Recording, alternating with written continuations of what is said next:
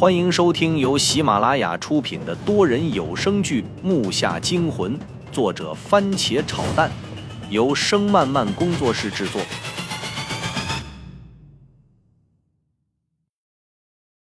第六十集，我捂着嘴指着那两具尸体脸上盖着的东西，瞅着像面具，但又不是，因为这东西很厚，好像一条大虫子，身上一节一节的。我仔细的看着，觉得有些恶心。周震倒不在乎，走上前，用右手一把抓住那所谓的面具，从那尸体脸上狠拽了下来。然后我就看到躺在棺里的尸体开始发黑、软化，就这么如同漏气的皮球一样扁了下去。最可怕的是，在那面具被取下的刹那，我看到了这尸体竟然没有脸，他的脸上面可谓是血肉模糊。再转头看周震手里的东西，他抓着面具的背部，所以底部让我和父亲看得甚是清楚。那哪是什么面具？明明就是压棺蒙。我想那虫子糊到脸上的感觉，鸡皮疙瘩长了一层又一层。那尸体的脸可能就是被眼前这虫子吸没的。父亲的脸色更加难看的道。我说那些压棺蒙怎么全往脸上扑的？他声音很沉，因为我们俩看到周震手里抓着的压棺蒙的腹部，依稀长成了张浮凸的人脸，压棺蒙的腿还上下摆动着，那脸上的眼睛紧闭，表情痛苦，好像记录着那人死去的状态。那虫子不知活了几百年，甚至千年，经周震手一抓，蠕动顿时变得缓了，随着他躯体的摇动。腹部上的脸好像在痛苦的挣扎，父亲看的也是一身冷汗，想他曾经下墓也没见过此等事情吧。那一句，我想应该和这个差不多。周震甩手将那压棺蒙扔出老远，撞在石壁上爆开了。他转过头指向旁边的棺椁，我顺着他的手看去，望见里面的死尸好像做仰卧起坐似的向上一挺一挺。每次上身起来，都随着他脸上的压棺猛猛地一弓身子，这一下我才明白当初棺椁掉下来时为什么会发出咚咚的声音。随着尸体的起落，把气氛搞得异常诡异。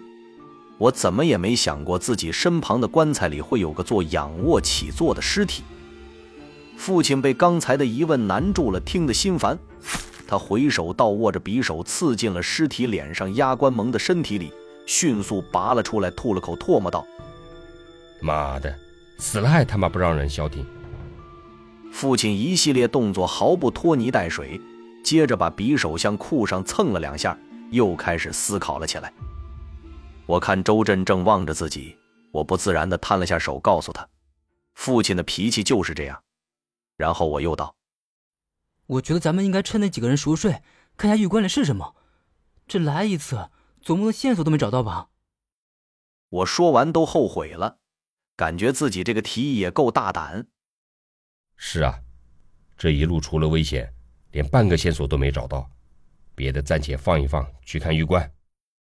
父亲说着，率先冲着墓室中央的玉棺走去。看他的伤，好像是内伤，左手捂着腰，不时的还按两下。我们三人的身手我最差，因为腿伤搞半天才上去。当我再看手腕的伤时，里面有些化脓。如果再不尽快出去，怕伤口会感染。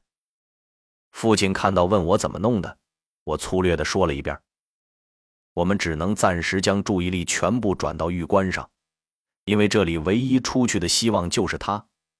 刚才父亲几人掉下来的门也消失不见，只能寄托给眼前这玉棺了。到了玉台上，我只是站在一旁看着。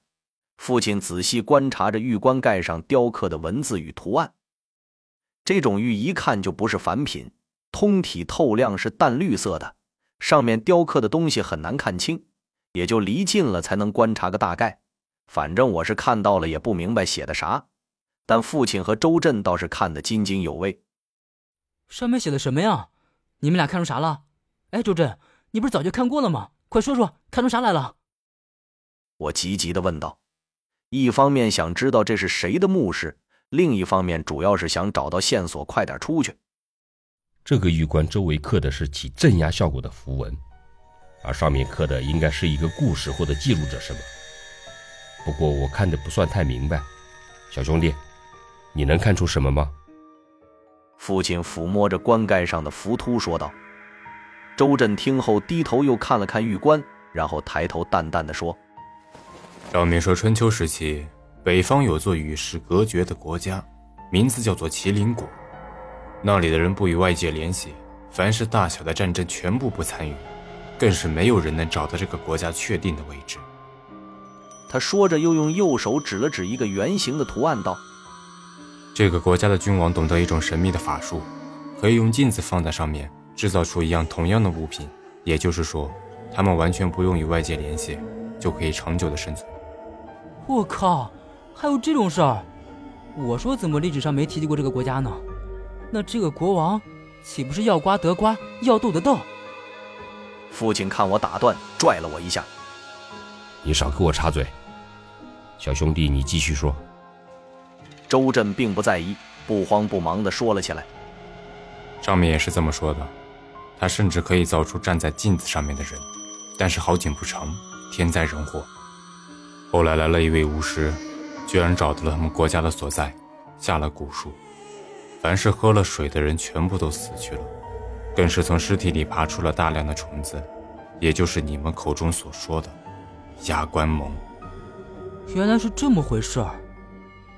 我刚说完就把嘴捂上，不敢看父亲怒火的眼神。